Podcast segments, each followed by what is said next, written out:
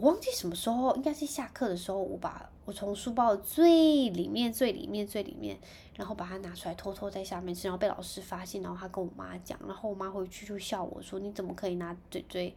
拿弟弟的奶嘴，然后拿去学校偷吃，还躲在桌子底下？”香草妈妈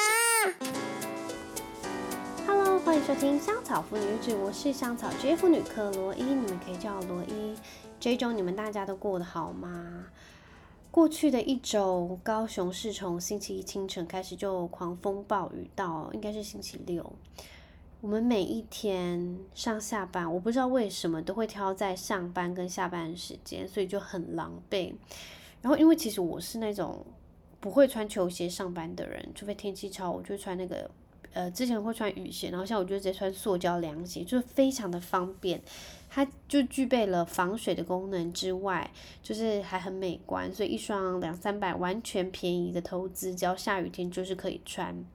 然后我们家的小孩超爱下雨天，反正只要一遇到下雨，就会穿着雨鞋，拿着就是雨伞啊，或者是有可能什么都不拿，就穿雨鞋然后出去踏雨啊，踏踏水洼之类的。不过虽然我非常喜欢这样凉凉天气，但是居然我们家的鞋柜发霉了。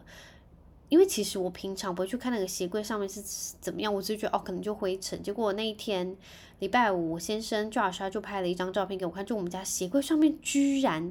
长出那种一层绿绿灰灰的，没有，快吓死！因为其实家里只要有那种嗯霉类的东西，其实它不是会释放出那种孢子还是孢子，就是那个东西。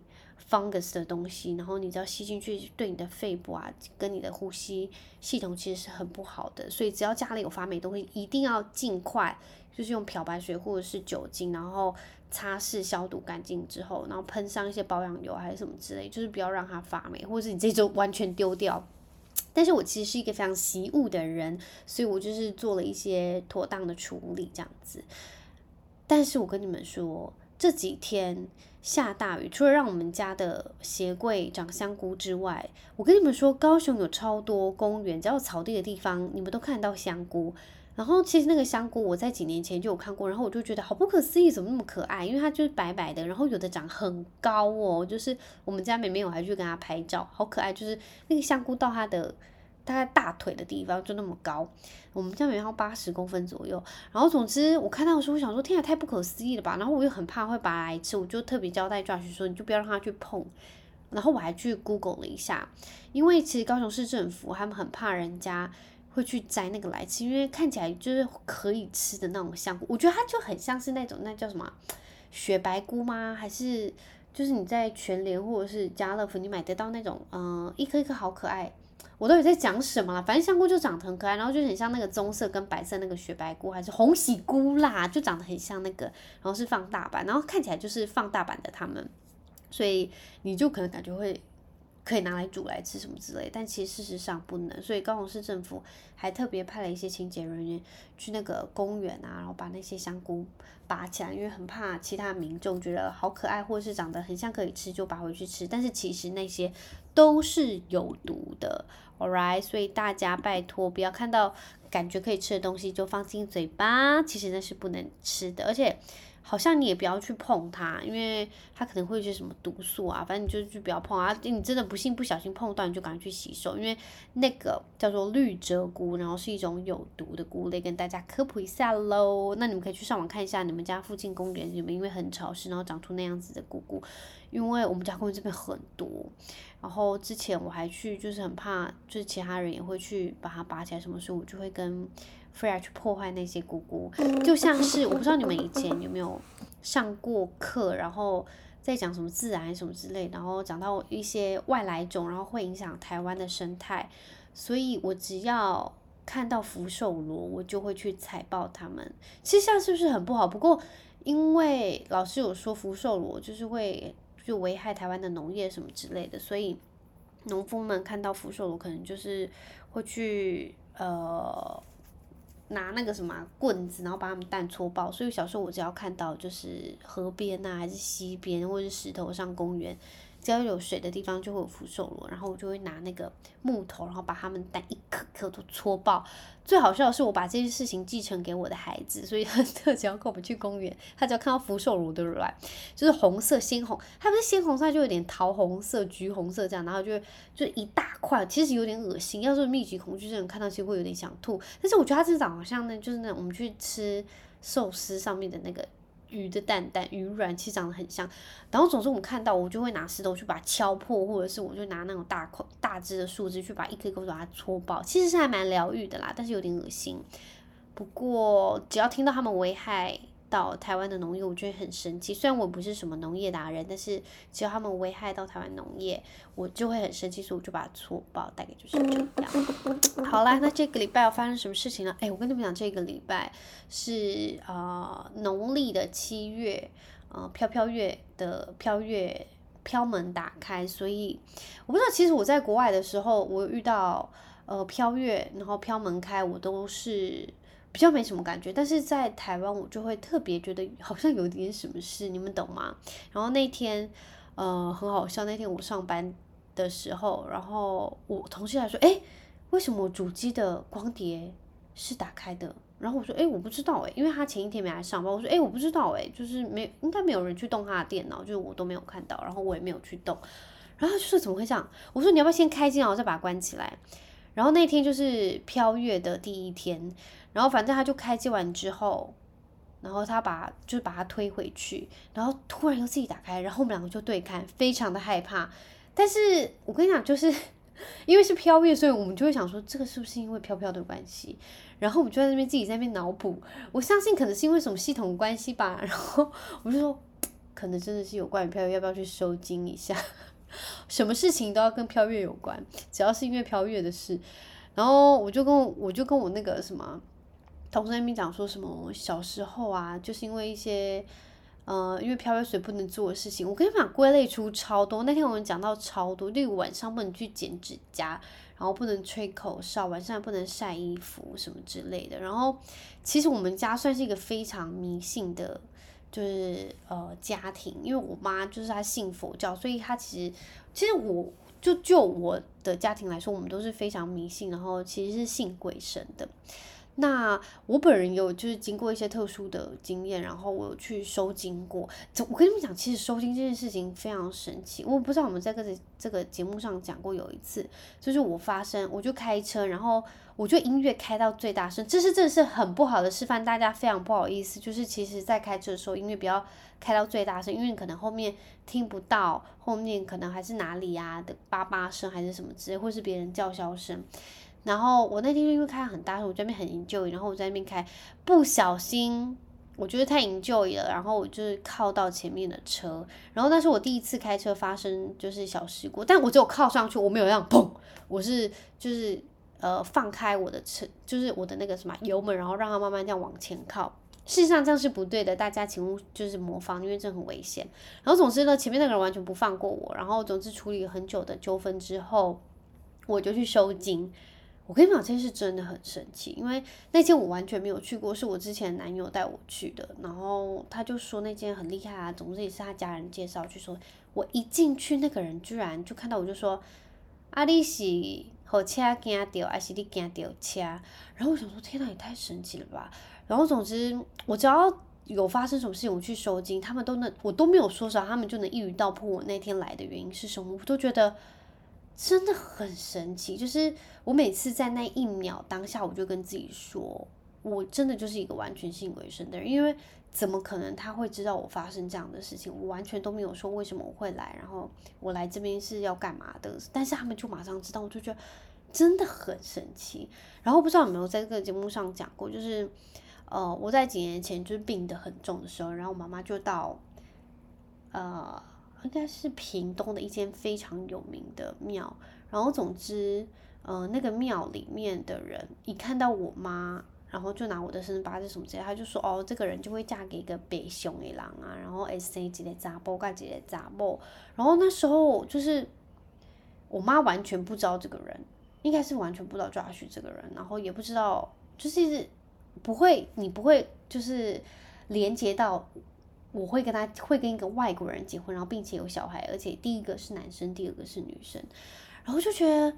我听到那时候想说这也太夸张了吧。然后果不其然，我真的嫁给了一个外国人，然后还生了第一个是男生，第二个是女生。大家有兴趣的话，我可以给你们，我应该还把那张纸留着，我可以提供给你们这个庙里的资讯，我觉得很神奇。就是非常的准，对我来说，因为我本人没有去哦，然后他就是拿着我妈的生日还有我的名字什么之类，他就看到的这样子，我就觉得真的很神奇。总之，就是我觉得世界上很多事情就是不是绝对的，然后我相信很多次元啊，什么空间的啊，所以我觉得人就是要抱持一个谦虚的心活下去，然后要善待身边所有的人，然后不能，我觉得，我觉得人真的就不能铁齿。因为铁齿的话，真的就是会遇到一些铁齿的事情，大概就是这样。我跟你们讲，在小时候啊，我妈就是因为一个，她就是一个极度迷信的人。你知道我们家之前，这应该不关于迷信啦，但是她就是耳根子很软，就会听听了一些人，就是呃，有时有可能我们去收惊的时候，我们就会淋那个胡啊醉，然后那个我我每次都觉得淋完，我就觉得我好像就神清气爽，然后。呃，感觉就是很多人保护我的感觉，然后就觉得喝胡啊这也是一个很神奇的事，或者是你会，我不知道你们以前有没有，就是收金，然后他拿一张小壶啊，然后丢到饼汤啊，就烧完丢到饼汤，拿那个壶，然后去洗身体、擦身体呀、啊，这样子。然后只要每次我们去收金，我们家回家都要做这些事情。哦，但是我们我觉得只要我们我做完这些事情，我都会觉得。就是整个人就觉得焕然一新，就是一个蛮神奇的感觉。但是我接下来要说的一件事情是真的蛮可怕，就是那时候我应该是国小时候，然后我妈给我们进行了这个疗法。其实我是觉得有一点违法的，但是我好像没有跟任何人说，包括我先生，我很怕我说出来之后他会跟我离婚。然后我很怕说出来的时候，就是他会用不一样的眼光看待我们这个家庭以及我妈，特别是我妈这个人。就是小时候，我不晓得你们知不知道，台湾有一阵子非常流行尿疗法，然后就反正你就要喝尿，然后就治百病什么之类的。然后因为其实我外公他是，他也不是中医师，他就是一个体那个叫什么国术馆的，然后他就是会帮人家就是什么割油啊啦，用什么嗯什么那个叫什么。顶嘎，我不知道你们有没有听过嘎这个东西，好像就是用什么龟壳还是什么鹿角什么之类什么东西，然后熬成的一块东西，然后其实那东西很好喝，我从小都会喝。然后因为我觉得相信应该是我外公的关系，所以我妈就是一个非常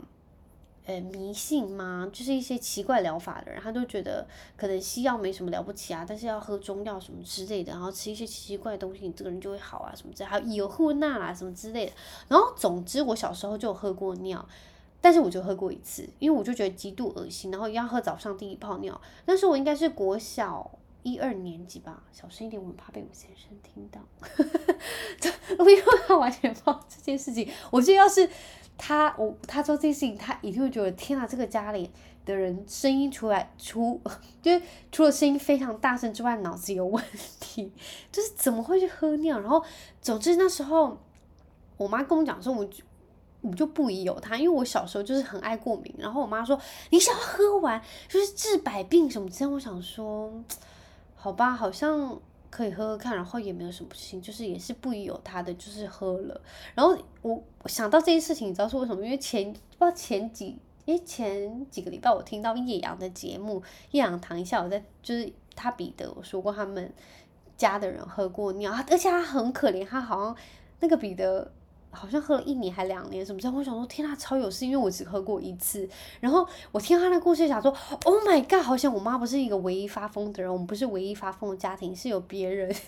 也是那么疯狂。因为其实那一阵子真的是。我到哪里，我好像听过我同学说过尿疗法，然后我就觉得有病，好恶心，就殊不知我们家真的有喝过。然后我妈可能喝一阵子，然后我是没有，我只有喝过一次，然后都我还憋着憋着气喝，然后还温温的，因为一早喝我就觉得好恶心哦，好恶心。然后我不知道我姐跟我弟有没有之后沦陷到这个尿疗法，我完全忘记，因为我就觉得当下我喝的时候，我觉得我是不是有点走火入魔，就是我是不是有病，为什么不去吃药？就是鼻子过敏就应该去吃药啊。虽然我不知道有什么尘螨还是什么东西之类，但是我就小时候我就记得，只要生病就是应该要吃药，怎么会去喝尿呢？好险我只有喝过一次。然后呃，我那时候长大的时候，我就问我妈说：“妈妈，你还记得我们小时候喝过尿？”她就说：“哇、啊！”我说：“你不觉得很恶心？你现在想起来不觉得你有病吗？你怎么会让我们喝？”她说：“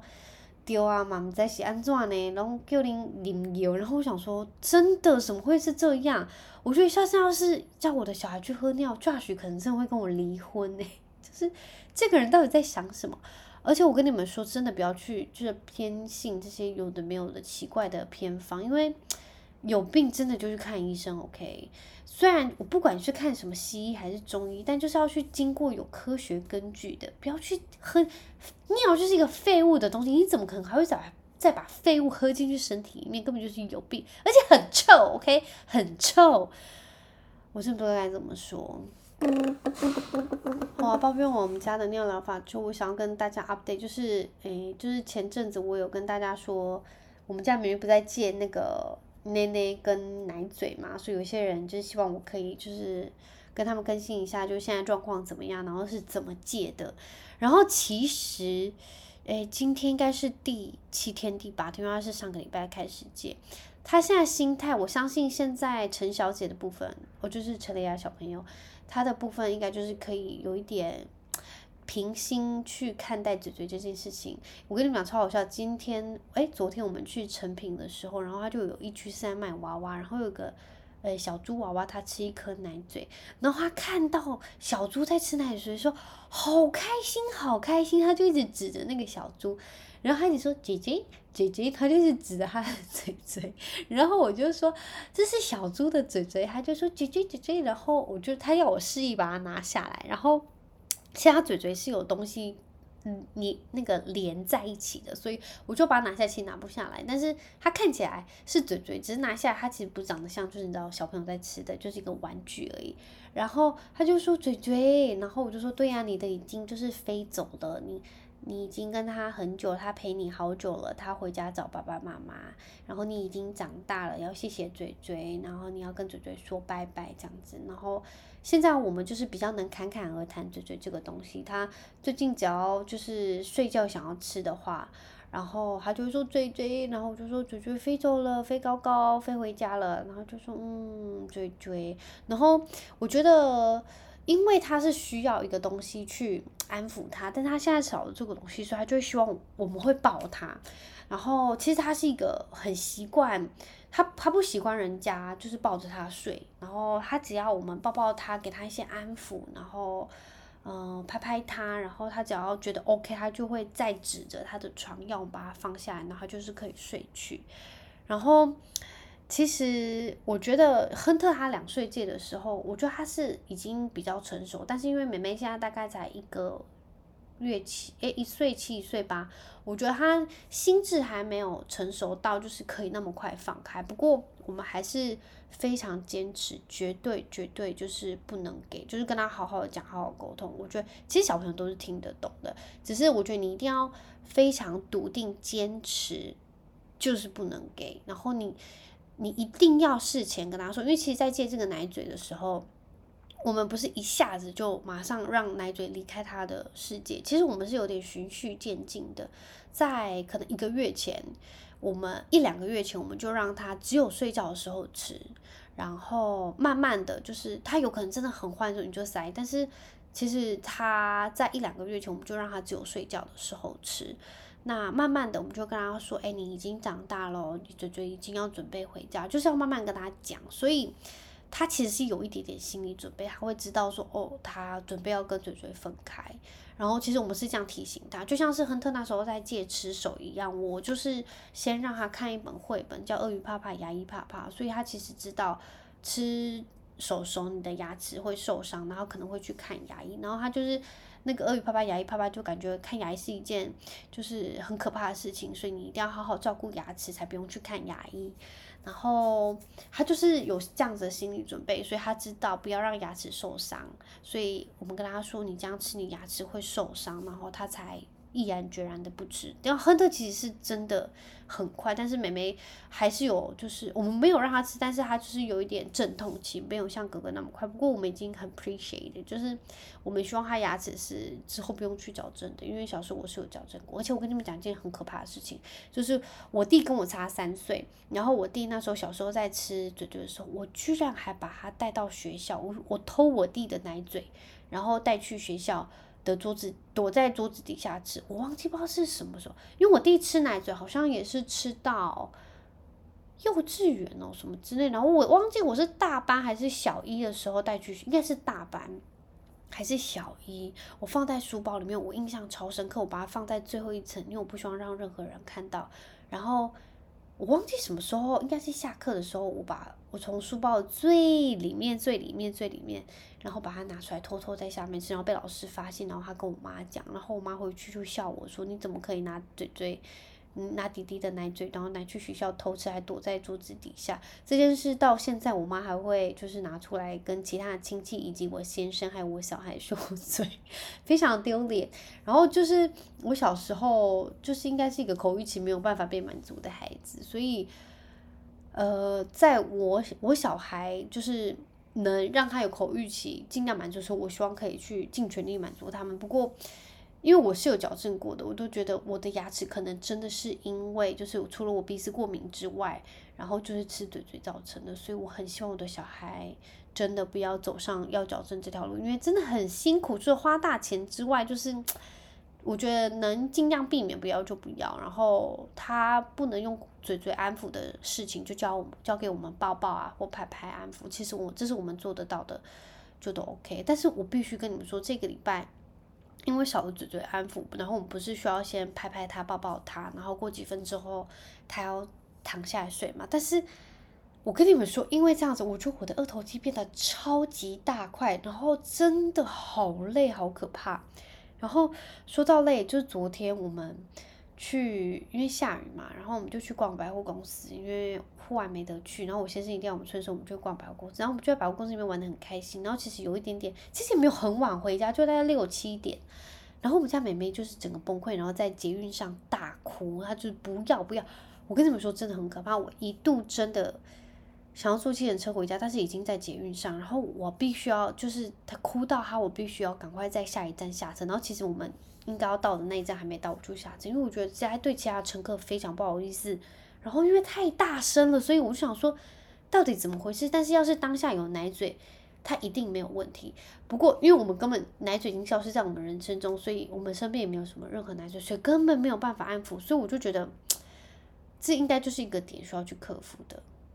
你懂吗？然后他昨天就是有点累到崩溃，我还没有看过小孩累到崩溃在地板打滚。亨特我真的不记得，然后我先生是说有，但是完全不记得。但昨天妹妹就是累到在地板打滚，然后这样滚在他们房间地板滚来滚去，就觉得好可怕。我当下。一直想说，我为什么在这里？到底现在到底发生什么事情？然后这个小孩到底喜安转？我又会怪给飘玉。我想说，是不是因为耍掉还是什么？今要不要去龙山寺走走？然后好险，他就是今天就恢复正常。我真的非常感谢。但是真的少了一个安抚的东西，就会比较难。不过他还是有他的安抚玩具啦，所以那些东西也是可以转移他的焦点，就是转移他的注意力。那。最近除了戒嘴嘴之外呢，我们还忙说哦，忙着要办就是一个婚礼派对，因为呃我们在疫情结婚的嘛，然后也没有就是任何时候或者是家人可以从国外回来，因为在疫情，所以他们十月要到，我们就是现在都在赶着办一些。诶，买一些东西啊，然后印一些东西，然后就觉得好劳累，我真的好累。我们才几十个人，然后我实在不敢相信那些办一两百桌的人是怎么回事。呀，一两百人，一两百桌也太多人了吧？这种立委吗？